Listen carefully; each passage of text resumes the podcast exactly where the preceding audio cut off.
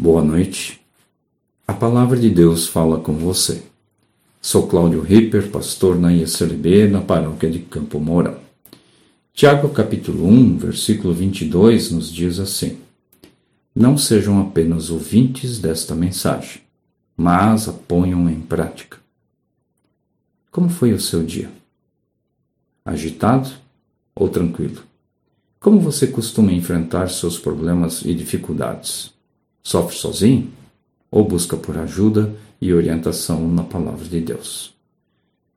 Quando você tem o hábito de tirar um tempo para ouvir e refletir nas Escrituras, com certeza o seu dia será diferente. Talvez ainda cheio de desafios e dificuldades, mas com certeza a sua alma estará mais leve e preparada para enfrentar as tempestades do novo dia, sabendo que Deus, com sua palavra, caminha ao seu lado. Pois, como dizia Lutero, quanto mais cheio era o seu dia, mais ele tirava tempo para orar e estar com Deus, já nas primeiras horas do dia.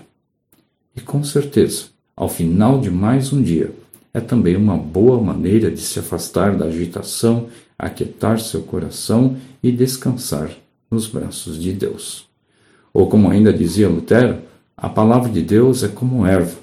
Quanto mais você a esfrega, mais ela perfuma e transforma a vida de quem medita em sua verdade, de noite e de dia.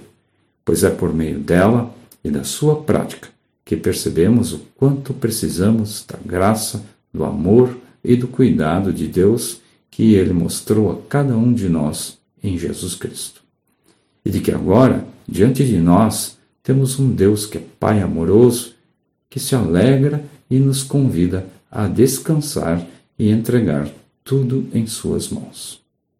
Pense nisso e aprenda a descansar em Deus.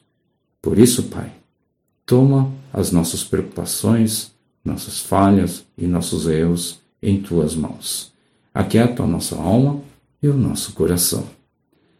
E ao final de mais um dia, ajuda-nos a descansar em teus braços, pois é em nome de Jesus Cristo que nós te pedimos. Que Deus abençoe o teu descanso.